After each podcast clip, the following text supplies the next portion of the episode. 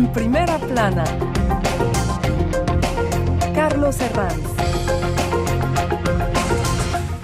Bienvenidos en Primera Plana, un programa de Radio Francia Internacional y de France 24. Esta semana ponemos los focos en Ecuador, un país que vive una tremenda crisis eh, de violencia. Vamos a intentar analizar las causas tanto factuales como también históricas. Nos acompaña en este estudio tres invitados que ya les presento. Gaspar Estrada, director ejecutivo del Observatorio Político de América Latina y el Caribe de Sciences Bienvenido, Gaspar. Hola, Carlos. Emanuel Sinardés, profesora directora del Centro de Estudios Ecuatorianos de la Universidad París-Nanterre. Bienvenida, Emanuel. Gracias por la invitación. Y también nos acompaña la periodista de investigación Margot Loasolón, Loasolón, lo he dicho bien, de la rúbrica América Latina. Bienvenida, Margot. Muchas gracias, Carlos. La crisis de Ecuador, hoy nuestro asunto en primera plana. El asesinato de uno de los principales fiscales del país a plena luz del día, sin ninguna escolta a su lado, ha sido el último capítulo. La ola de violencia que padece Ecuador estos días tiene su epicentro en las cárceles bajo el poder de las mafias. En 2023 el país batió su récord de incautación de droga y asesinatos con una tasa de homicidios de 46 por cada 100.000 habitantes. En los últimos tres años se han sucedido motines en prisiones, asaltos, bombas en cuarteles y comisarías y asesinatos selectivos a políticos y candidatos presidenciales. El narcotráfico se ha erigido de forma silenciosa como un poder paralelo al estatal que controla jueces, generales y policías. Hoy en primera plana ponemos las luces de fondo para analizar la crisis de Ecuador con claves que expliquen la descomposición institucional y la conexión de su situación con la de otros países como Colombia, Perú o México. Repasemos lo que dice la prensa. Diario Excelsior. Narcoterror en Ecuador, con estas imágenes que todos hemos visto del asalto a un canal de televisión en Guayaquil. Expreso, el conflicto armado interno, un camino fuerte y dudoso acompañado de una ilustración de una cárcel militarizada. Una crisis que repercute en vecinos como Perú, Titula El Comercio en portada, casi no hay puestos de vigilancia 800 kilómetros de frontera con Ecuador. Dice el rotativo que este territorio es la mitad de la zona limítrofe donde se concentran actividades como tráfico de drogas y trata de personas. Bueno, quizá la pregunta es, Gaspar, ¿cómo hemos llegado a este punto en Ecuador? Si pudiésemos hacer una ronda explicando las claves fundamentales. Bueno, yo creo que el primer factor está ligado a las consecuencias de la pandemia en América Latina, pero en, Ecuador en particular, un estado que no es fuerte tradicionalmente, históricamente, eh, en el cual pues claramente eh, el crimen organizado aprovechó eh, la crisis económica, el aumento de la pobreza y la desigualdad para ampliar sus redes de influencia tanto en los territorios como a nivel institucional. Eh, en segundo lugar, yo creo que hay una transformación de eh, los, eh, las redes internacionales de los cárteles y una internacionalización de algunos nuevos cárteles, en particular de México, en Ecuador, que pasaron a hacer una serie de acuerdos con algunas fracciones criminales. tres, el hecho que hay un cambio en las rutas de exportación, en particular de la cocaína, hacia Estados Unidos y sobre todo Europa y en esta transformación de las rutas, los puertos, los terminales logísticos y en particular pienso en el puerto de Guayaquil, eh, tienen un rol fundamental. Yo, yo diría que son estos tres factores que son explicativos de esta situación. Emanuel, ¿algún factor más que explique cómo hemos llegado a esta situación? Efectivamente, el Ecuador no es un país productor de la droga, esta droga procede del Perú y sobre todo de Colombia. Y un momento clave fue eh, la firma de los acuerdos de paz en Colombia, que produjo un desplazamiento de las actividades narcocomerciales en el Ecuador. Sí, Margot. Yo agregaría algo. Eh, yo creo que últimamente ha aumentado el consumo de cocaína en el mundo por ende eh, ha aumentado la producción de coca en Colombia y recientemente, recientemente eh, Ecuador se ha vuelto el país exportador, o sea, tenemos países productores, Ecuador se encuentra entre los dos países productores más grandes, eh, mientras en Colombia hubo algo de mejoración de la seguridad de los puertos. Y bueno, Colombia era un país de infraestructura pequeña para las cargas de coca, Guayaquil es un puerto muy grande, con contenedores enormes. La cocaína se mueve por rutas completamente eh, obvias, eh, son los cargos que van de un puerto como Guayaquil hasta Ámsterdam y la infraestructura ecuatoriana está en mejor estado que la colombiana, que también ha invertido en cierta forma de seguridad de sus puertos últimamente. Luego vamos a ir también a ese contexto de los países vecinos de, Ecuador, pero antes vamos a centrarnos en la imagen de esta crisis, que es la, las cárceles convertidas en centros de operaciones de bandas criminales. Les pregunto, ¿cómo ha conseguido el narco gestar este, invierno, este infierno en los centros penitenciarios de, Ecuador? Gasparo, Emanuel. Bueno, yo pienso que la respuesta es muy simple, el dinero. Eh, el, crimen organizado tiene un poder financiero extremadamente fuerte, importante, y el Estado no es capaz de darle una respuesta.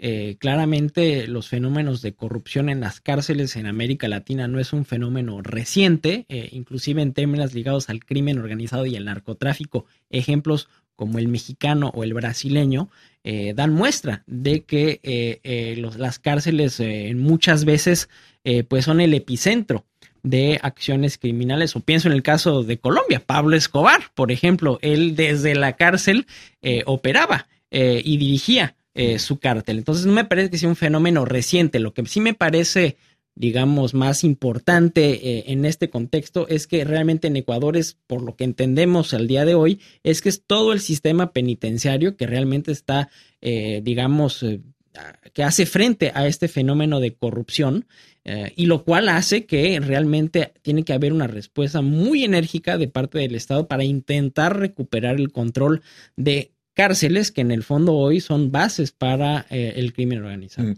El asesinato de uno de los principales fiscales del país a plena luz del día, sin ninguna escolta a su lado, ha desconcertado al gobierno, que parecía haber controlado algo la situación a principios de esta semana. Emanuel, ¿quién era César Suárez, conocido fiscal anticorrupción? Es un fiscal encargado de la zona de Guayaquil, donde efectivamente se concentra la violencia, y eh, era en el encargado de investigar este caso muy espectacular de una toma de rehenes en un plató televisivo mm. en directo. Todos tenemos en mente estas imágenes.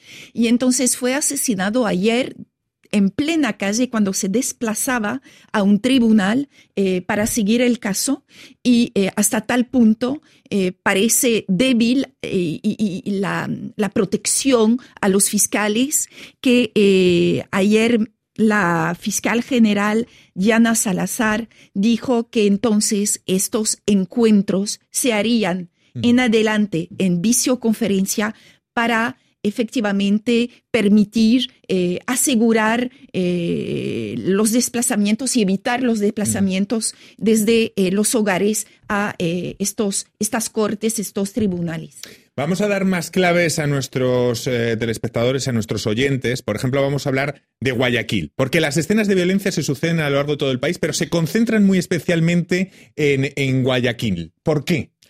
Pues un poco como lo, lo, mencionaba en un principio, Guayaquil es un puerto enorme de donde salen contenedores con una ruta extremadamente legal eh, que pasa por el canal de Panamá y que llega hasta Europa.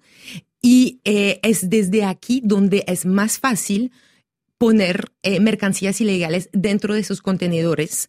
Entonces hay muchísimas maneras de hacerlo. Hay una manera, bueno, ahí entra un poco la corrupción, ¿no? Para entender, eh, voy a, a, poner, a, pagar a tal eh, empresa que va a mover sus mercancías, por ejemplo, o voy a, comprar, a, pagar a, tal aduanero para que me ayude. Ahí empieza la corrupción, ¿no? Con agentes del Estado que manejan los mm. puertos o agentes comerciales también que manejan mercancías. Y, bueno, em, luego hay eh, de lo que también pueden eh, escuchar es a veces los contenedores salen del puerto, ahí llegan eh, barcos piratas donde pegan también mercancías en el, en el buque desde afuera. O sea, digamos, hay, hay muchas maneras. Hay también algunas veces ponen un poco de mercancía en tal parte del barco, muy obvia, para que haya una, pues para que se encuentre y dejar pasar la otra parte que está escondida en otra parte del barco. Mm. Pero sí, Guayaquil es un puerto eh, desde la costa pacífica latinoamericana que tiene el, más, el flujo más grande hacia los puertos europeos, donde entra eh, luego la mm. mercancía.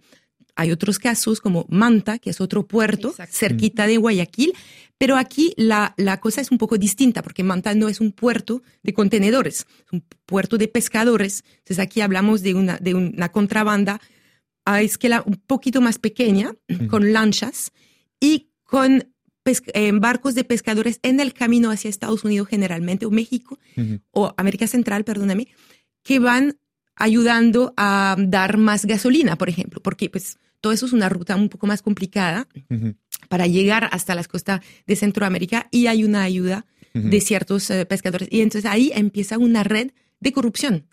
Muy interesante cómo funcionan eh, estas redes. La fuga de, Adolfo Macías, alias Fito, jefe de los choneros, la mayor banda narco del país, es lo que puso en evidencia ese frágil control penitenciario.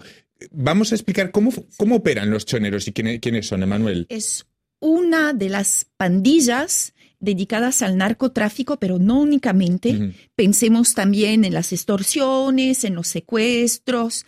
Y entonces los choneros eh, tienen un, un origen localizado en la costa, en la región de Manabí, pero desde lo local pactaron un acuerdo con diferentes carteles. Con el exacto, pero son para exportar la cocaína a Estados Unidos, ¿no? Sí, y no solamente, sino eh, también para recibir como pago droga. O sea, no les pagan desde luego con eh, dólares o monedas. ¿Y esa alianza, perdona, cuándo se forja? Es decir, eh, hablando de tiempo, ¿en qué año se forja esa alianza de los Recientemente. Recientemente. Sí, sí, recientemente. Que lo explicaba al principio Gaspar, sí es un, un, hecho además que no es continuo, sino que una alianza se hace y se deshace eh, según efectivamente la presión carcelaria y eh, a veces el encierro de un nuevo jefe de pandilla cambia la situación y las relaciones de fuerzas entre esos diferentes grupos. Profundizando, personajes como Fito son producto del narco y del Estado al mismo tiempo. ¿Cómo funcionan sus alianzas con policías? ¿El haber dado poder a una policía corrupta en el control de centros penitenciarios es lo que ha debilitado aún más el sistema carcelario? No solamente, es decir, que el narcotráfico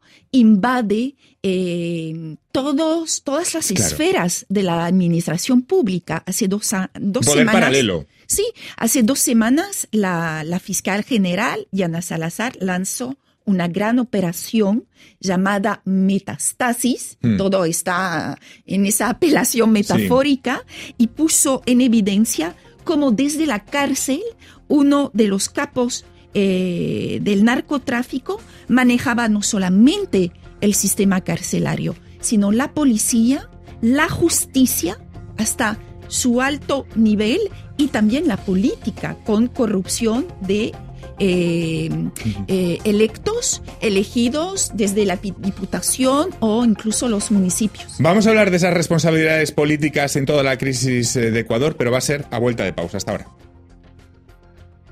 RFI, la selección del mes. Musi. sweat too much. Don't stare too much. Don't care too much. Top up the sample. Cuando suba la bruma. La Yelros.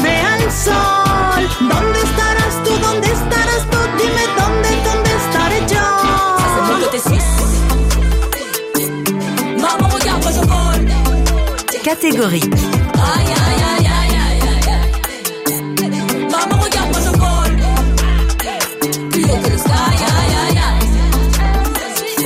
Si tu vas mieux, Pépite. Qu'est-ce que j'y peux? Moi aussi, parfois, j'aimerais quitter la vie. RFI Seguimos en primera plana hoy con el foco puesto en la crisis de Ecuador. Nos acompañan Emanuel Sinarde, directora de Centro de Estudios Ecuatorianos de la Universidad París-Nanterre, Gaspar Estrada, director ejecutivo del Observatorio Político de América Latina y el Caribe en Sciences Po, y Margot Loisolon, es periodista de investigación de la rúbrica América Latina. Antes eh, estamos dando un poco las claves para explicar el trasfondo, intentar buscar esas claves que expliquen la situación de Ecuador. Y en las claves que nombramos al principio, eh, Gaspar nombraba la pandemia. No vamos a profundizar porque no sé si la situación social que dejó la pandemia, no sé si sirvió de catalizador para que los jóvenes se enrolaran en pandillas. ¿Cómo funcionó ese episodio, Gaspar? Bueno, la pandemia lo que provocó es un empobrecimiento general de América Latina eh, que fue una de las regiones más afectadas por la pandemia, tanto en términos de muerto, pero también por los problemas de respuesta estatal a, a la pandemia, con estados pues incapaces de proveer servicios eh, y proveer eh, respuestas eh, a la grave crisis económica que tuvo una traducción de aumento de la pobreza, aumento de la desigualdad. En este contexto, pues está claro que eh, el, la juventud fue muy impactada, más que otros sectores eh, sociales, por falta de, of- de ofer- de oferta de, de empleo eh, y una ociosidad ligada al hecho que en algunos países pues había fenómenos donde el Estado le impedía a las personas pues salir a trabajar. Entonces, en este sentido, eh, está claro que eh, la respuesta que los jóvenes encontraron pues fue eh, el crimen organizado, un crimen organizado que además no hay que olvidar, aprovechó esta, este momento para diversificar sus actividades, no solamente reorientando las rutas de narcotráfico, pero también actuando en el secuestro, en la extorsión, y eso le permitió a, estas, a estos cárteles eh, eh, aumentar sus fuentes de ingresos y eh, tener otro tipo de vínculos con la sociedad y en particular la juventud y eso es lo que le dio todavía más espacio en los territorios y en las instituciones al crimen organizado. Descrito el escenario, vamos a hablar de lo que hay por delante. Los cancilleres de la comunidad andina van a tener una reunión en Lima por la crisis ecuatoriana. Eh, Manuel, ¿la cooperación contra el crimen organizado entre países de la región tiene fisuras? Es decir, que tiene que consolidarse esta cooperación transnacional, regional, también con eh, Estados Unidos, Mm, que de claro. hecho ofreció sus servicios, porque el problema solo puede desplazarse. Eh, a corto plazo hay, de hecho, una militarización del Ecuador en la vida cotidiana que puede contener el fenómeno de la violencia, pero no puede contener eh, a, la- a largo plazo eh, este, esta, esta economía ya basada en el narcotráfico. Claro, los estados de, de excepción permiten la militarización carcelaria, pero, pero tampoco esto ha frenado la violencia y Ecuador ha estado en ese estado de excepción muchas veces en los últimos años. Exacto, repetidas veces. Repetidas veces, en las elecciones. Exacto, 60 días de estado de excepción para permitir eh, las elecciones Mm. eh, y, y funcionó. Es decir, que fueron eh, un momento de relativa tranquilidad, pero no se puede vivir siempre en un estado de excepción. La población está muy consciente de ello y lo que quiere también y lo que le pide al presidente no es solamente medidas a corto plazo que eh, eh, permitan una restauración del orden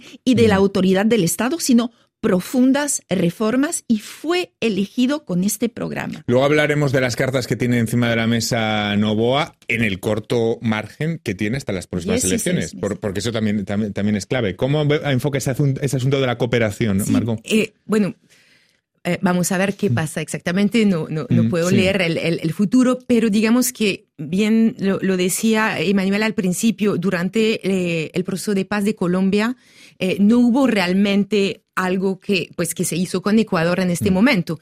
Y, por ejemplo, hablando ahora, bueno, de los problemas, la frontera entre Colombia y Ecuador es igual con entre, eh, entre Ecuador y Perú. Son fronteras que desde un punto eh, europeo es, es muy difícil imaginar. Son selvas, eh, todo se hace por río, son terrenos que ya los mismos estados tienen muchísimos problemas por controlar. El terreno colombiano no está controlado por el mismo estado colombiano en todas partes. Entonces ahora, hablando de una frontera donde hay que poner dos países de acuerdo y en un terreno extremadamente difícil de controlar, me alegra que se puedan reunir y, y- y buscar soluciones, pero pues la realidad es extremadamente complicada. Muchas mercancías se mueven por ríos. eh, es, es un mundo que es muy difícil imaginar desde aquí y pues podemos ver qué hace, pero qué van a hacer. Pero yo creo que falta muchísimo, eh, muchísima plata para hacer todo eso también. No hay para cómo hacer esto. Estamos hablando de una cosa muy difícil de hacer, creo yo. Estamos explicando lo factual, es, eh, que también se explica por la historia, ¿no? Por alguna, por lo que ha pasado durante los últimos años. Por ejemplo, datos como el Plan Colombia, un acuerdo entre el gobierno de ese país y Estados Unidos para combatir la delincuencia. que produjo una diáspora criminal hacia territorio ecuatoriano ya en tiempos de Rafael Correa. No sé si podríamos señalar esto, Manuel o Gaspar, como el principio de la situación que ahora encontramos en Ecuador, como un punto de origen, aunque podemos encontrar muchos. Sí. O Gaspar. Bueno, yo, o sea, lo que pienso Mm. es que lo que estamos viendo ahora es sobre todo un cambio en eh, las rutas, Las del, narco- rutas. en- del Mm. narcotráfico. Yo creo que ese es el punto central, porque lo que hay algo que no ha cambiado es que Ecuador no es un país de producción de drogas, siempre ha sido un lugar de distribución. O sea, eh, Colombia, Perú, eh, Bolivia son países que, eh, eh, eh, que producen eh, cocaína. México sí es un país que tuvo un cambio de país de pasaje, de, de- de trasiego, como es el caso de Ecuador, a un país no solamente de producción, sino también de consumo de drogas. Eh, entonces, en este, en este caso, eh, México sí ha tenido un cambio en Mm. su relación con el crimen organizado ligado específicamente al narcotráfico. No me parece que sea el caso de Ecuador. En el caso de Ecuador, lo que sí ha habido un cambio es cómo los cárteles han diversificado su acción, no solamente en, la tra- en el trasiego de drogas, sino también en el secuestro, la extorsión, o sea, cómo se han diversificado y cómo han penetrado la sociedad. Y a partir de ahí la pregunta de si hay un riesgo a importar el modelo Bukele a partir de las macrocárceles, la falta de garantías eh, en los procesos, de importarlo a países como Ecuador. Eh, Manuel. Efectivamente, es la pregunta que todos nos hacemos. El actual presidente, Daniel Noboa, no fue elegido en base a un programa de la mano dura. Claro. Había otro candidato, Topic, que defendía esta posición de militarización directa y bastante represiva. ¿no? Fue electo po- porque eh, se pensó que podía resolver el problema con reformas institucionales, luchando contra la corrupción, con un programa dedicado a desarrollar la economía, el empleo y el acceso a los servicios públicos, ¿no? O sea que una mano más suave. Pero vemos el endurecimiento reciente de la semana pasada de esta posición del mismo presidente a raíz efectivamente de la fuga de Fito eh, y también porque él tiene su propia agenda esta perspectiva de una nueva campaña que se está acercando tiene un mandato solamente de 16 meses y, y es importante Claro, para él es- presentarse como el Es que es un periodo muy corto y si no y si no ataja la violencia, la propuesta mm, la propuesta Bukele va a asomar. Es decir, eh, es que son los tiempos de la política. Margot. Que- Quería agregar algo a, a lo que decía Emmanuel, es que hay que ver ahora que hay un estado de conflicto interno. Tenemos que esperar un poco a ver, primero que todo, si el ejército sigue a Novoa. O sea, el Mm. Ecuador falta de recursos. Hay una falta de recursos, hay una, hay una falta de plata para armar eh, un ejército, primero que todo. Luego, ¿cuál va a ser la respuesta de los carteles frente a esto? Si él declara una guerra, tenemos que ver qué van a hacer los cárteles, pues los grupos armados, si se van a rearmar. O sea, ¿cuál va a ser su reacción a este conflicto interno? Porque si estamos en guerra, pues cada uno va a ir armándose, ¿no? ¿Cierto? O sea, Mm. es, es que, que viene para Ecuador. Es, es, es muy difícil decir esto. Entonces, ¿qué tal si el ejército sigue o no a Novoa? Lo que sí pasó en Ecuador es que eh, Bukele tiene al ejército Claro. con él. ¿Qué va a pasar con el ejército ecuatoriano con, con Novoa? No sabemos. Mientras no está el ejército a su Mm. lado.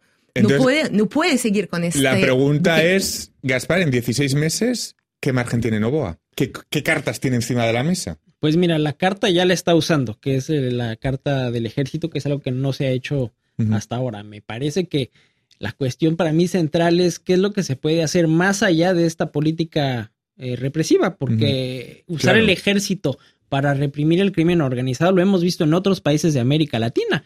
Vimos el caso de México. En 2006 Calderón eh, declara la guerra contra el narcotráfico, eh, poniendo al ejército en las calles y 15 años después nos damos cuenta que eso ha traído más muertes, más violencia Sí. y el mismo crimen organizado, hasta diría más, porque ahora está el fetanilo que está invadiendo Estados Unidos, que está invadiendo Pero Canadá. en 16 meses y con el cortoplacismo de la política, poco plan a largo plazo, me parece que va- vaya a surgir de ahí. Estamos, estamos totalmente de acuerdo, pero yo creo que lo que sí está pasando y lo que estamos viendo, no solo en América Latina, pero en Estados Unidos también, es una reflexión sobre la pertinencia del modelo de lucha contra las drogas que ha sido implantado por Nixon en 71, es, lleva 50 años y que no ha dado frutos. Ahí vamos, ¿no? Hay un problema a largo plazo de, de visión larga, ¿no? De, lo que pasa es que, claro, esto choca completamente con lo que decía, con el cortoplacismo en política que se va reproduciendo como mal de nuestros días. ¿Cómo podemos analizar y tener una reflexión de pozo de lo que acaba de nombrar Gaspar? Maridando con el cortoplacismo en política y con la próxima campaña y con ese... Te voy a dar un ejemplo. Hace unos, unas semanas hubo una cumbre entre los presidentes López Obrador y Mm. Petro que ejemplificó bien esta gran paradoja. Sí. Los dos presidentes durante esta cumbre eh, plantearon la necesidad de cambiar la política de drogas a nivel internacional. De hecho, el eje del discurso de Gustavo Petro en Naciones Unidas en la última Asamblea General de la ONU tenía este eje. Es decir, tenemos que cambiar la política eh, que ha sido llevada a cabo en los últimos 50 años. Sin embargo, en la práctica, ¿quién estaba alrededor de la mesa? A- además de los dos presidentes, eh, Petro y López Obrador, eran sobre todo generales de los dos ejércitos. O sea, en el fondo, los, estos dos gobiernos que, digamos, políticamente plantean un cambio en la Mm. política antidrogas, en los hechos siguen respaldando el mantenimiento de esta misma política. Entonces yo creo que ahí vemos cómo hay una gran dificultad para poder articular en la práctica eh, el diagnóstico de que efectivamente hay que cambiar las cosas. Margot, Emanuel, cortitas reflexiones porque se nos acaba el tiempo. ¿Algo, No. algo que, que añadir? No, eh, pues, a ver. Es que eh, la reflexión de fondo es complicada. Yo entiendo sí, que sí. Mm, pues sin hacer mucha política, Petro Mm. eh, propuso eh, frente a las Naciones Unidas una legalización de la cocaína.